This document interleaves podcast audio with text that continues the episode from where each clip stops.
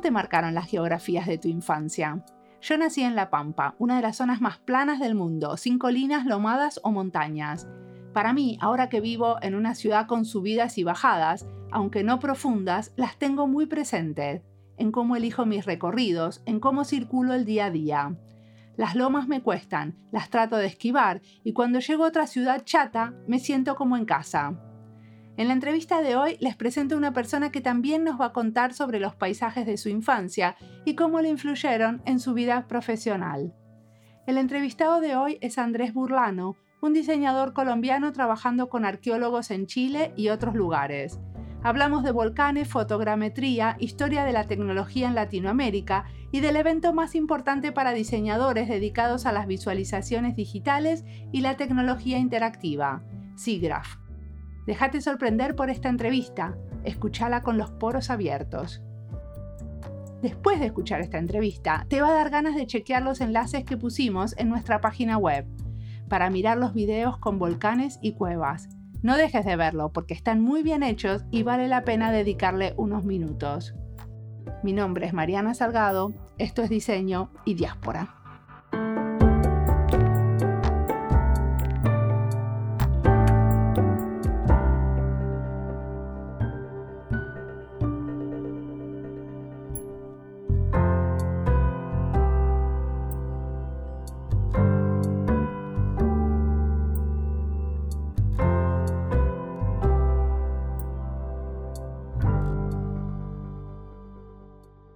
Soy Andrés Burbano, en este momento soy profesor de la Universidad Abierta de Cataluña. Ah, me considero un artista que trabaja con medios y un investigador en el campo de la historia de la tecnología, principalmente la tecnología de medios, medios de comunicación y su relación con diferentes esferas de la cultura, entre ellas el arte, el diseño, ah, pero también otros aspectos, digamos, intentando establecer comunicación con campos tan diversos como la antropología, los estudios de la ciencia y la tecnología y un campo en particular que me es familiar es la arqueología de los medios. Uh, vamos a hablar de eso. ¿Y a quién enseñas? ¿Enseñas a diseñadores, arqueólogos, a ingenieros? Eh, principalmente yo les enseño a artistas, eh, también dicto clases a diseñadores y con arqueólogos tengo más un vínculo profesional, digamos, trabajo con ellos haciendo trabajo de campo, pero no es parte del repertorio, digamos, de lo que ofrezco académicamente como clases y aulas.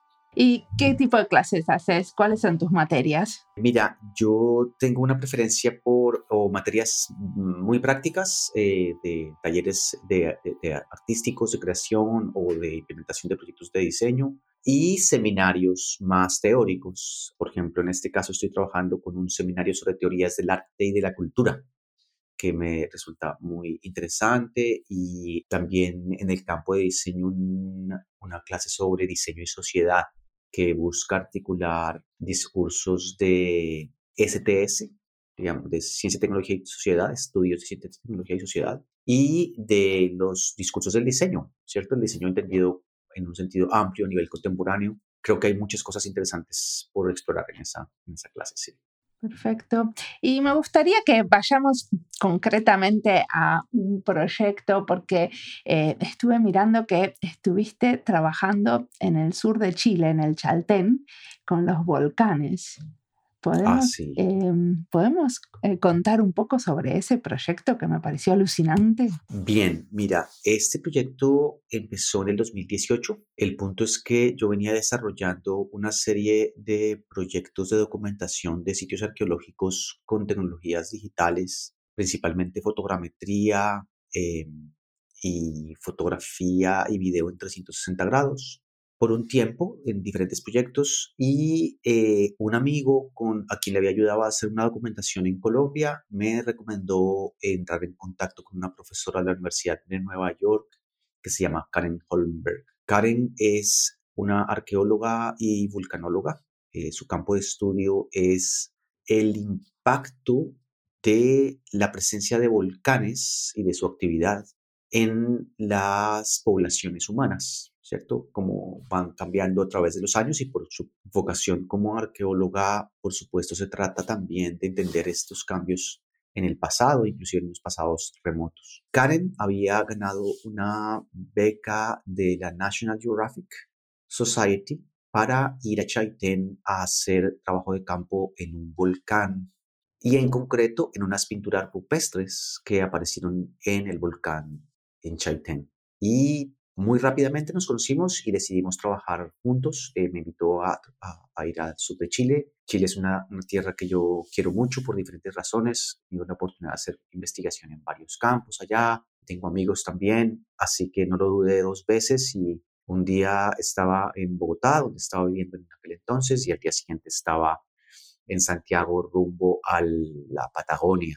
Y llegué a este lugar maravilloso eh, que es Chaitén, un lugar geográficamente muy diverso, donde los principales elementos, digamos, que interactúan para definir el paisaje son el Océano Pacífico en su esplendor e inmensidad y la cordillera de los Andes que empieza a emerger de una manera dramática, digamos, porque, ¿cierto? Tenemos esa interacción un poco de, de mar y de pronto montañas muy altas que suben hasta eh, tener picos nevados. Y una de estas es una montaña que era Chaitén hasta el 2008, se consideraba que era una montaña, y lastimosamente en el 2008 hubo una erupción muy fuerte que obligó a mm, la evacuación del pueblo de Chaitén, de la gente que vivía ahí, porque hubo un impacto muy fuerte del lajar de la, de la piedra que bajó por la ribera del río y terminó teniendo, digamos, arrasando una parte importante del pueblo.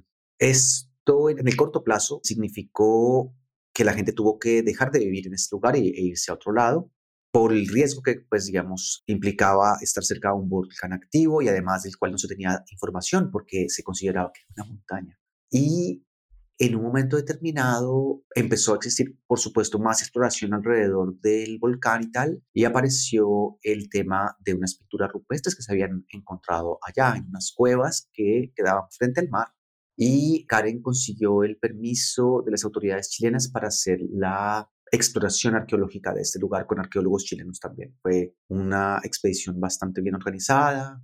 O sea, esos, esos son lugares donde los turistas eh, que van a visitar no llegan, digamos. No, no. Digamos que esto no tiene un, componente turístico. Eh, en principio, Chaitén en general no es un lugar muy turístico y eh, además de Chaitén del pueblo para llegar al lugar donde están las pinturas rupestres y tal, es una caminata bastante larga. Ok. Yo pensé que el Chaltén era un lugar turístico, porque los argentinos eh, van muchos a pasear por ahí. Ah, bueno, eso puede ser. Eh, quizá, digamos, la, naturalmente, ¿cierto? Siendo un, un lugar de la Patagonia y tal, pues quienes mejor conocen son los otros afortunados en el mundo que también tienen una Patagonia, ¿cierto? Que es Argentina. Claro. Entonces, fueron a hacer esta exploración arqueológica y cuál fue tu rol ahí. Entonces, mi rol es el de documentar con tecnologías digitales y fotográficas el lugar, eh, desarrollar una estrategia e implementar una estrategia de documentación que permita captar en alta resolución, digamos, todo el conjunto lítico primero de, la formación rocosa y después de las pinturas eh, que estaban ahí, que se catalogaron finalmente como de hace unos 1500 años en principio. Y decime, ¿el fin de esta documentación es para seguir investigando justamente de qué años son y, y, cómo suceden las cosas, o es una documentación que se hace porque quieren armar un buceo, una exposición? Las dos cosas. Es decir, eh, afortunadamente Karen es una arqueóloga con una visión contemporánea del, de lo que es la arqueología y está interesada, por un lado, en hacer una documentación que sirva a los propósitos de la investigación arqueológica pura y dura, digámoslo así, es decir, eh, que sirva para saber eh, dónde se hicieron los hallazgos, exactamente, digamos, una descripción muy minuciosa del lugar en el que estamos, inclusive las excavaciones que empezaron a hacer allá, por supuesto. Y segundo, eh, generar una, una, serie de materiales eh, audiovisuales y, e interactivos que sirven para seguir profundizando en, en, en, el significado de la presencia de estas pinturas rupestres y en el entendimiento del sitio arqueológico en general. En mi caso, entonces, digamos, yo tuve que plantear una estrategia de iluminación, por ejemplo, que era una cosa muy sencilla, ¿cierto? Lo que pasa es que, claro, iluminar en un lugar donde no hay luz eléctrica directo es, eh, requiere algunas estrategias, hay que llevar luces, eh, unas luces que no vayan a dañar las pinturas, por un lado, pero que, funcionen con baterías y que sirvan para, digamos, entender realmente cuál es la, eh, la profundidad de las, de las cuevas y tal. Y esto fue algo muy interesante porque de entrada solamente con iluminación ya empezaron a, descubrir algunas pinturas que no habían visto anteriormente, porque siempre lo habían visto con esas linternas de arqueólogo que tienen en la frente y pues que son muy potentes, pero que por supuesto no, no, no dan una visión general del lugar. O sea que la propia documentación al final sirvió mucho para, para encontrar nuevos datos. Sí, digamos, eso por supuesto es para los científicos decirlo, pero eh, yo puedo decir que sí, que por supuesto cuando se hace una, una documentación de este tipo, lo, lo, ideal es que vaya de, mano con las preguntas y con, y con la investigación que están haciendo ellos. Total, en este caso, digamos, la, la parte más importante de lo que yo iba a hacer es un trabajo de fotogrametría, que es una técnica para tomar múltiples fotografías, cientos de fotografías de un mismo lugar y después combinarlas y a partir de esas fotografías generar un modelo tridimensional computacional del espacio eh, con buena calidad fotográfica también. Y es una técnica que, digamos, no es necesariamente muy novedosa, pero que requiere, sí, para tener eh, resultados buenos, necesita hacerse con mucha precisión. Y esto lo mismo, ¿cierto? Se hacen, no estamos hablando de hacer cosas en un laboratorio, en una sala de cómputo, estamos en, en la mitad del, del, campo, con la naturaleza funcionando a nuestro alrededor y las luces eh, cambiando y sin electricidad y tal, ¿cierto? Entonces, una, una manera de relacionarse con ese espacio y de hacer una buena em, ejecución técnica del proyecto era fundamental. Total, afortunadamente para el equipo de trabajo, la documentación resultó ser bastante eh, generosa, digamos, con lo que ellos estaban buscando y obtuvimos unos modelos tridimensionales de las diferentes cuevas que exploramos, con las cuales pudimos desarrollar después una serie de iniciativas interactivas e inmersivas. Quizá la más em, importante es una instalación inmersiva que se hizo del proyecto eh, y que se mostró en la exposición Critical Zones, que eh, curaron Peter Bible y Bruno Latour en Karlsruhe, en Alemania, antes de que, que Bruno Latour uh, partiera entonces. ¿Y que, cómo funcionaba? ¿Era con eh, realidad virtual? ¿Era una habitación? Era una habitación. ¿Cómo lo describís? Estamos hablando de una habitación con proyecciones, eh, digamos, a la izquierda, a la derecha, al fondo y arriba, ¿cierto? Generando como una. También lo mismo, una, como una cueva, pero en este caso de, de proyección de video. Y mm, afortunadamente, digamos, la ejecución de esto se hizo de una manera. Uh, muy profesional por parte del equipo del, museo, entonces eh, la calidad visual, digamos, se pudo apreciar bastante bien. Y... Una de las cosas que hicieron fue como recrear eh, el volcán y la explosión, ¿no? Sí, sin duda, exacto. Parte del, del tema, digamos, es el siguiente. Por un lado, empezamos a trabajar también con fotografía de drones sobre el lugar para hacer como un modelo tridimensional del sitio donde están las cuevas y después trabajar con material satelital para poder generar una geografía, digamos, de la ubicación en términos ya más amplios, digamos, de este espacio. Y ahí, por supuesto, se, se empieza a, entender un poco eh, esa riqueza geográfica, digamos, de esa interacción entre los Andes y el Pacífico. Y em, un aspecto que ha sido muy importante en esta y otras erupciones que se han generado en el mismo sector es el comportamiento del humo, de las explosiones y de las cenizas después de la erupción. Porque uno piensa que es algo que se queda un poco como en el lugar, sí que sube y baja, pero en realidad en la interacción con los vientos, las cenizas de una explosión, de una erupción volcánica pueden llegar a darle la vuelta al planeta entero, por ejemplo. Entonces, para entender un poco ese proceso, acudimos a eh, simulaciones computacionales también y este material lo usamos como parte de la instalación. Y esas cenizas pueden ser muy nocivas, ¿no? Para los animales y las plantas. Eh, sí, claro, pueden ser muy nocivas. También depende de un ciclo, digamos, de las cenizas mismas, porque también son tan ricas en minerales que en muchos casos, cuando caen, los suelos pueden ser muy fértiles, porque funcionan como unos fertilizantes naturales también. Entonces, por supuesto, si, se respiran, digamos, durante el momento de la erupción y en los días y meses posteriores, puede tener implicaciones en el sistema respiratorio muy serias, por ejemplo, para los seres humanos. Pero también a largo plazo, la interacción con el ecosistema eh, puede llegar a ser mm, positivo como un fertilizador. Ah, muy interesante. Una de las cosas que me llamó la atención es eh, que hacían como representaciones en 3D y al final estaban usando como esos programas para eh, que se usan mucho para hacer productos. ¿Vos eh, estudiaste diseño industrial en algún momento?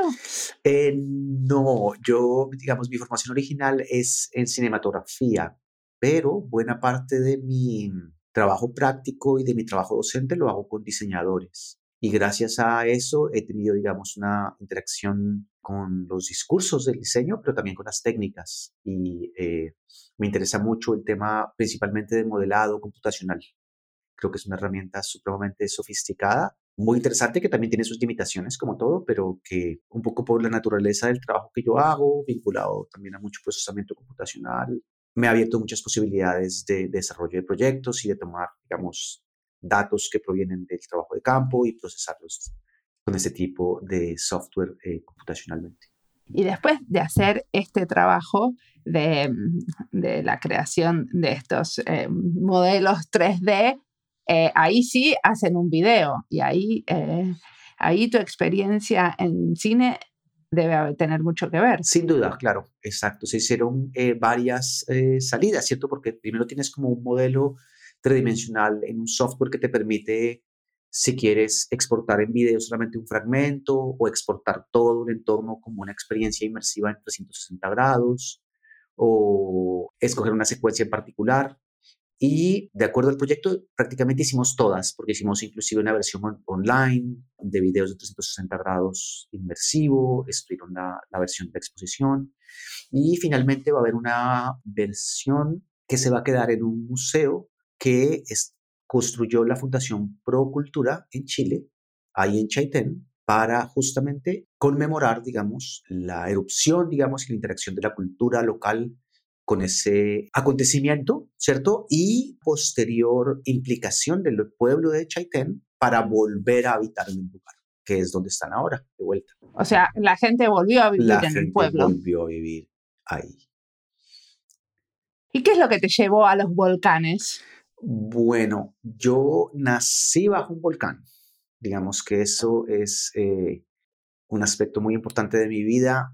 Ah, yo nací en una ciudad al sur de Colombia donde hay literalmente un volcán activo, que es el volcán Galeras. Y qué sé yo, cuando yo iba a la escuela, cuando era niño, veía el volcán, algunas veces nevado, otras veces sin nieve y con fumarola, ¿cierto? Que es como la, la emisión de, de gases del volcán. ¿Y nunca te dio miedo? Oh, claro, digamos, el miedo más que la visión del volcán, el miedo venía con las constantes o frecuentes más bien eh, movimientos telúricos, ¿cierto? Pequeños eh, temblores. Yo crecí, digamos, en el colegio con simulacros de erupciones permanentes, ¿sí? cada, todos los años y, y cada tanto tiempo, pues realmente la, la, la, Tierra se movía. Pero lo que es muy curioso es que, mira, cuando yo era niño, eh, mi padre me contaba que cuando Alexander von Humboldt pasó por la cordillera de los Andes, él había dicho que ese volcán le recordaba al Vesubio y que el, la ciudad, nuestro pueblo, Pasto, le recordaba a Pompeya y que él creía que el destino de nuestra ciudad era terminar arrasados por el volcán. Afortunadamente, hasta el día de hoy, Alexander Humboldt ha estado equivocado él tiene la eternidad, pues, para estar, eh, para que pase algo, pero hasta ahora no ha pasado nada, digamos. Entonces, o sea, de esas magnitudes. Desde entonces, me, digamos, me, me, interesó mucho la historia de los volcanes, la gente que los estudia, el origen de la, de la vulcanología como disciplina. Eso se conecta por ahí con algunos cineastas que han hecho, eh, eh, digamos, películas muy interesantes sobre volcanes, como Werner Herzog, por ejemplo. Ok, no la vi. Y, y en general, digamos, imagínate para mí, ya que, digamos, también tú conoces el Cono Sur, lo que me ha marcado en mi vida es venir de estas montañas, digamos, y entender, por ejemplo, cuando estoy en Chaitén, que con lo que estoy interactuando allá a nivel geográfico, en el sur de, Chile, eh, que, que se conecta con el sur de Argentina, es la misma espina dorsal continental que llega hasta mi país y en la cual yo nací. Y eso es conmovedor uh, en todos los, los niveles.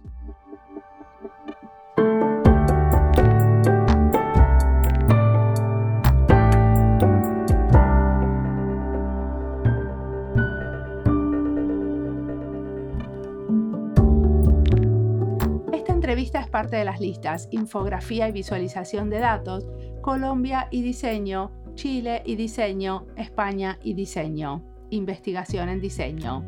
Las listas las encuentran en nuestra página web, en Spotify y en YouTube. Admiro mucho este tipo de documentación visual que sirve para la investigación. Hace muchos años me pasé un verano construyendo un facsímil digital de un mapa de México de 1550. En ese momento trabajaba para un grupo de investigación que se llama Sistemas de Representación en el Laboratorio de Medios de la Universidad de Alto.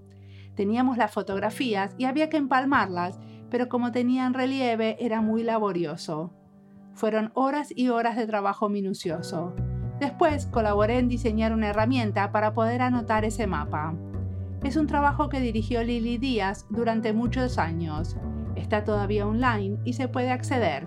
A ella la entrevisté en el episodio 191. Ese es mi único punto de contacto con este tipo de trabajo que incluye la fotogrametría, y de ahí derivó mi profundo respeto por los que se dedican a estos temas, aunque a mí la investigación en diseño me llevó por otros caminos. Ahora sigamos escuchando a Andrés, que tiene mucho más para contarnos.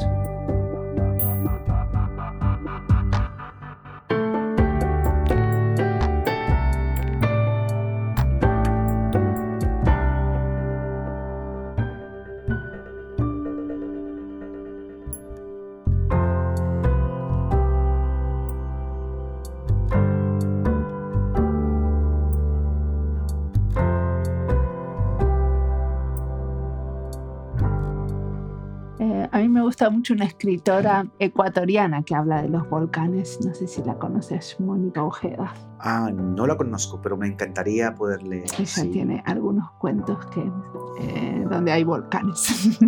Se me ocurrió. Para, Eso fue un paréntesis. volvamos, em, volvamos ahora a lo que nos convoca. Una de las cosas que estuviste haciendo y que estás haciendo, sos muy activo en la comunidad de SIGRAPH. ¿No?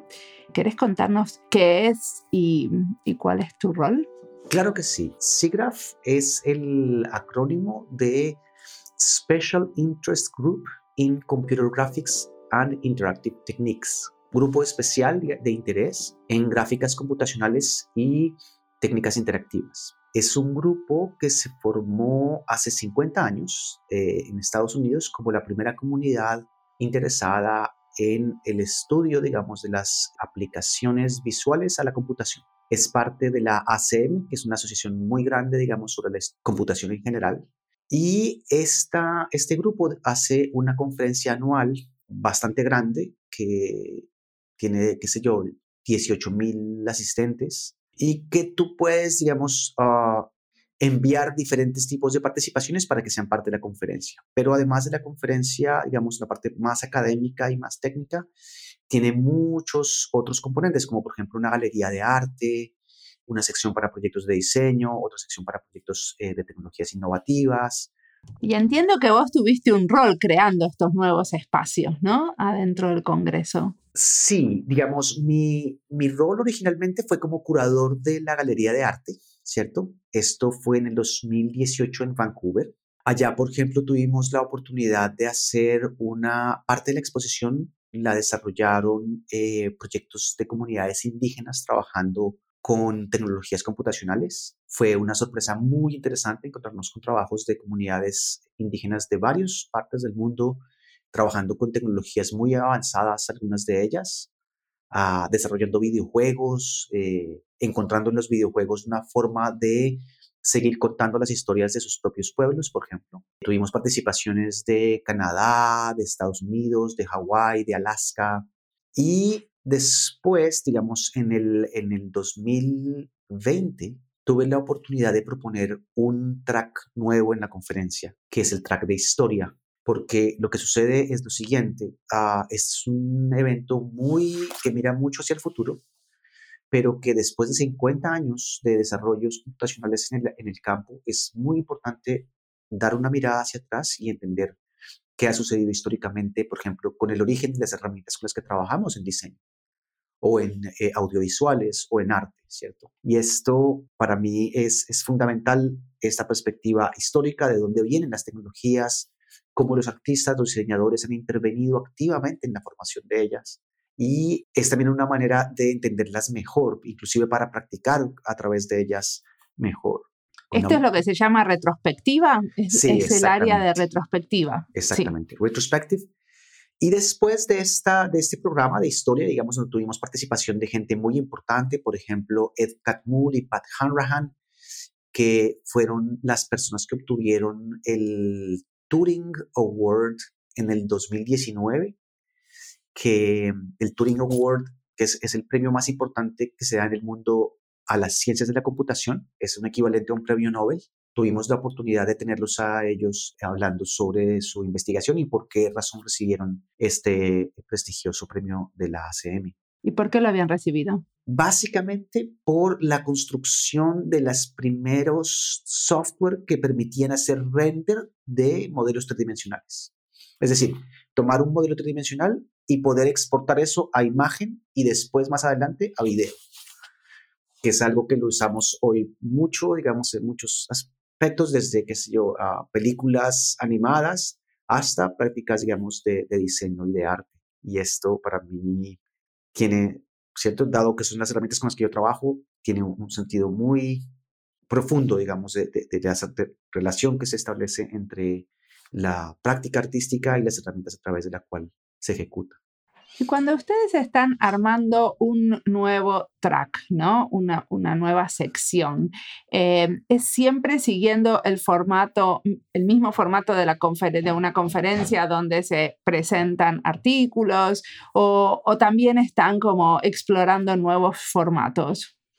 Sí, mira, en este caso la idea es explorar nuevos formatos también. Por ejemplo, entre Ed Catmull y Pat Hanrahan lo que tuvimos fue un diálogo ¿sí? Los pusimos a conversar en casa, eh, frente a una chimenea, eh, con un moderador que era un amigo de ellos, y se logró encontrar, digamos, un, ambiente un poco diferente al tradicional de las conferencias. ¿cierto? Las conferencias ya tienen el componente académico que es muy robusto, y es importante encontrar otros espacios. Entonces, en este Pero esto se, se, había como un video, o sea, ¿era una conferencia híbrida o era o esto se hacía a distancia y la gente los veía eh, desde sus esta computadoras? Edición de la conferencia particular fue totalmente digital. Ah, la conferencia claro. es una conferencia presencial, digamos, este año vamos a volver a ir a Los Ángeles, el año pasado eh, fue en Vancouver, pero esta versión fue totalmente digital gracias, tú sabes, a la, a la, al impacto de la pandemia. Y decime, una de las cosas que se estuvo hablando mucho es esto de eh, la huella de carbono que, que producen estas eh, grandes conferencias científicas. ¿Eso es algo de lo que los organizadores de una conferencia están eh, revisitando? Naturalmente. Eh, mira, yo creo que la pregunta sobre la sostenibilidad debe ser una pregunta transversal a todas las actividades humanas. Y unas de ellas son el mundo académico, ¿cierto? Desde las universidades. Y después está el tema de las conferencias, ¿cierto? Que eh, implica muchos desplazamientos de mucha gente, que implica eh, en muchos casos montajes que después ah, duran muy poco tiempo y tener una idea de, lo, por ejemplo, de los ciclos de vida de los materiales que se usan para el diseño de los espacios de las conferencias y tal, es algo que se tiene que revisitar permanentemente. Y en este caso, digamos, estamos hablando de ese tema, es, la realidad es que el año entrante voy a ser el chair de toda la conferencia SIGNA. Es una responsabilidad muy grande, creo que es la primera vez que alguien de América Latina está en esta posición y creo que es la primera vez que alguien que vive por fuera de Estados Unidos eh, ha sido designado en este rol. Felicitaciones. Gracias. es un gran reto, por supuesto, una, una responsabilidad enorme.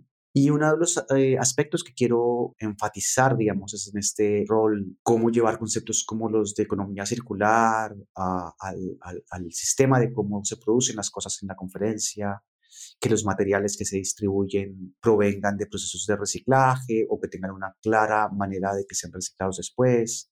Por supuesto, estamos aún trabajando en esto, pero creo que, como tú dices, es súper importante eh, no perderlo de vista, claro.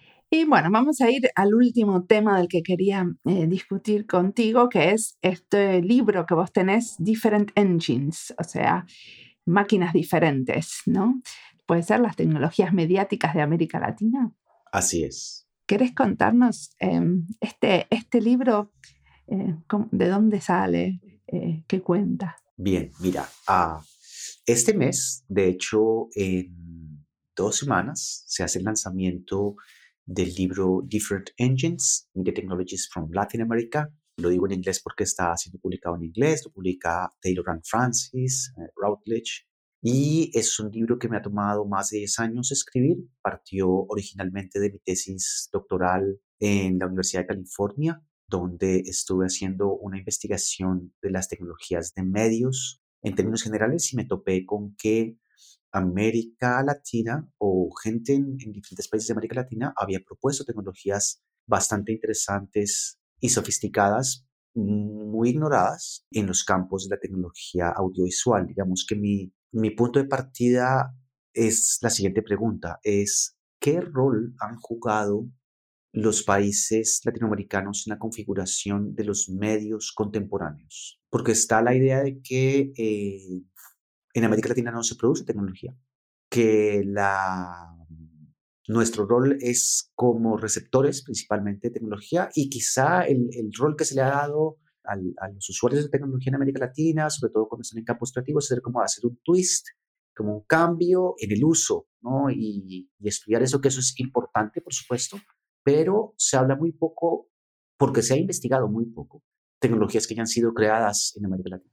¿Y me das un ejemplo? Un ejemplo, digamos que no es parte de mi campo de estudio, pero del que partí y que tiene que ver con nuestro diálogo hoy, es el caso del CyberSyn, ¿cierto? Un proyecto que se desarrolló en Chile al finales de los años 60, eh, principios de los años 70, que era una especie de una, como una especie de Internet desarrollada en Chile en colaboración entre científicos británicos y chilenos y que a través de tecnologías como el Telex, por ejemplo, generaba una red similar a lo que podría ser eh, la red de redes eh, que conocemos, que es Internet. Y esto tiene unas implicaciones muy potentes, digamos, en la idea de que no solo había proyectos, sino que la implementación a gran escala y con unos sentidos culturales y sociales muy particulares eran parte de nuestra historia.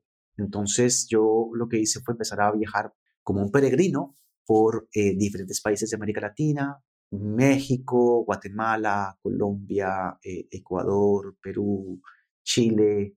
Más tarde también pude pasar por Argentina, Brasil, eh, buscando casos de estudio. Y en este caso, em, el libro tiene cinco capítulos y uno de ellos habla de Brasil, otro habla de México, otro de Chile, otro de Colombia y uno más de Brasil que cierra el libro. Y empezamos con tecnologías fotográficas en el siglo XIX, en la mitad del siglo XIX, y cerramos con tecnologías digitales contemporáneas que se están usando ahora. Digamos que empezaron entre los finales de los años 90 y principios de eh, este siglo, pero que están aún vivas. ¿Cuáles, por ejemplo? por ejemplo, un lenguaje de programación desarrollado en Brasil que se llama Lua, que significa luna en portugués, y es un lenguaje de programación que se usa mm, en muchos eh, campos. Uno de ellos es el desarrollo de videojuegos. Y resulta que son el vehículo, por ejemplo, que es uno de los elementos en los que hago énfasis, es un vehículo con el cual jóvenes aprenden a programar. ¿Por qué? Seguramente tú has escuchado hablar de mm, juegos para crear mundos como Roblox. Roblox tiene un lenguaje de programación para que los que juegan el juego puedan construir sus propios juegos. Y este lenguaje con el que programan esos juegos es Lua, un lenguaje muy sencillo que muchos jóvenes, inclusive niños, aprenden a, trabajar con él para crear sus propios juegos y de paso se vuelve como la ventana al mundo de la programación.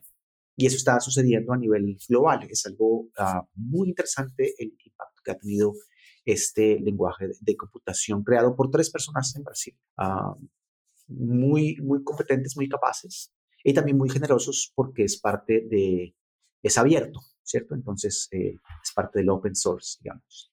Perfecto. Entonces estamos llegando al final de la entrevista. Em, ¿Qué nos recomendarías? Mencionaste la película de Herzog. Em, siempre pregunto, ¿qué te está inspirando a vos? Eh, ¿Qué estás mirando, escuchando, leyendo? ¿Qué recomendarías? ¿Querés decirme cómo se llama la película de Herzog antes? Eh, sí, mira, Herzog ha hecho dos películas que tienen que ver con volcanes. Una que hizo en los años 70, que es sobre un volcán que se llama La Soufrière, que es un volcán en el Caribe, en una isla que tuvo una erupción anterior, ¿cierto? En los años 30, si no estoy mal, y que fue tan fuerte la erupción que la mayoría de la gente del, que estaba en, cerca al, volcán eh, pereció. La única persona que sobrevivió fue alguien que estaba preso en la mazmorra más recóndita y que pudo salir vivo porque estaba realmente en un lugar donde solamente sufrió quemaduras, creo, por los gases. Toda la demás gente murió. Entonces, resulta que este volcán vuelve a estar activo como en los años 70 y hay una gran evacuación del, lugar y Herzog identifica a una persona que no se quiere ir. Se va y se mete, o sea, imagínate todo el lugar eh, evacuado, ya no hay nadie, todo abandonado y es, y es en cambio eh, Herzog intentando subir hasta el volcán y encuentra a una persona que está allá. Este es muy, muy bello y hace... Em, es un documental. Es un documental, sí, es un documental. Y hace poco eh, hizo una producción, creo que para Netflix, si no estoy mal, de mm, volcanes alrededor del mundo. Y mm, es bellísimo. Ah, y está, digamos, en Indonesia, desde las conexiones espirituales de los pueblos tradicionales que viven ahí con los volcanes, el tipo de ofrendas que ellos hacen, los mitos que hay, y también la interacción con científicos de primer nivel, digamos, que están estudiando hoy por hoy los volcanes y, su actividad, porque son, son parte de, digamos, de esa riqueza viva que es nuestro, nuestro planeta, eh, muy enigmáticos y que además demuestran esa, una fuerza muy poderosa dentro del, planeta que no se puede manejar ni entender, ¿cierto? Ni controlar. Y los humanos tenemos muchos problemas cuando hay algo que no lo podemos controlar.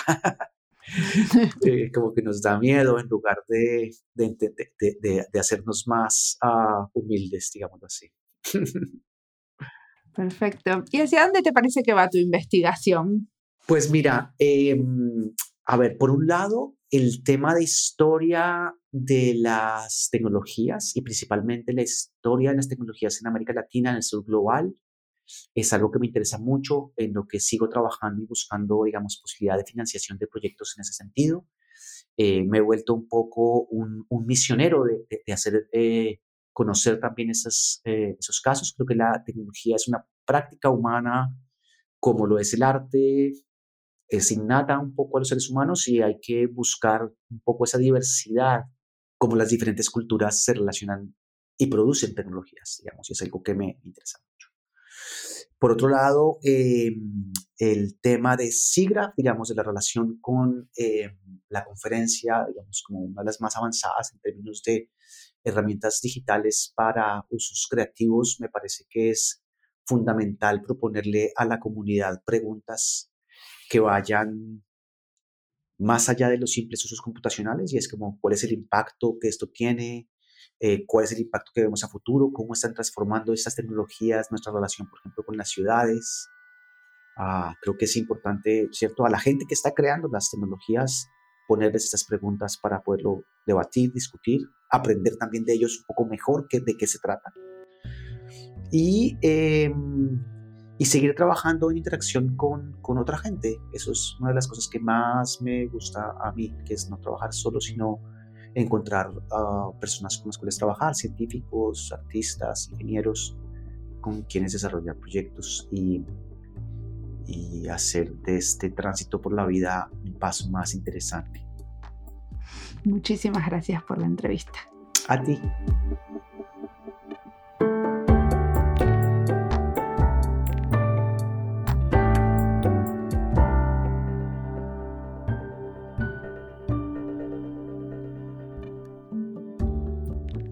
Andrés porque quería que alguien me cuente el proyecto CiberSyn o 5 de Chile. Fue el intento chileno de planificación económica controlada en tiempo real desarrollado en los años del gobierno de Salvador Allende entre el 71 y el 73. Tenía mucho diseño. Al proyecto lo nombramos en esta charla, pero no profundizamos. Ya encontraré algún diseñador con ganas de contarnos la historia de 5. Si conocen alguna historiadora del diseño o diseñadora que se haya dedicado a estudiar 5, me cuentan, la estoy buscando. A veces me cuesta encontrar la persona propicia para contar un caso en particular que me interesa y en el camino me encuentro con otras personas geniales que nos cuentan otras cosas de las que no habíamos escuchado hablar antes, que también son geniales. Así fue la entrevista de hoy, una sorpresa. Me gusta mucho descubrir diseñadores e investigadores cuya práctica es muy lejana a la mía, pero están igual de apasionados por lo que hacen. Escuchar su trayectoria, cómo llegaron a hacer lo que hacen, de dónde vienen y cómo se imaginan que su práctica se va a desarrollar en el futuro. Me gusta preguntar lo del futuro, aunque a veces también me parece un poco ridículo, sobre todo porque creo que no nos imaginamos cosas muy realistas. Por lo menos a mí, nunca se me hubiera ocurrido pensar que iba a trabajar en el Ministerio del Interior de un país como Finlandia como diseñadora. Ni toda la furia, ni la mejor tormenta de ideas me hubieran dado ese resultado. La vida me sorprendió y espero que ahora que estoy en un momento de cambio, terminando un trabajo de varios años, me vuelva a sorprender con algo inesperado. Hablando de sorprenderse, no se olviden de darles una mirada a los videos que produjeron Andrés y su equipo son imperdibles, unos poemas.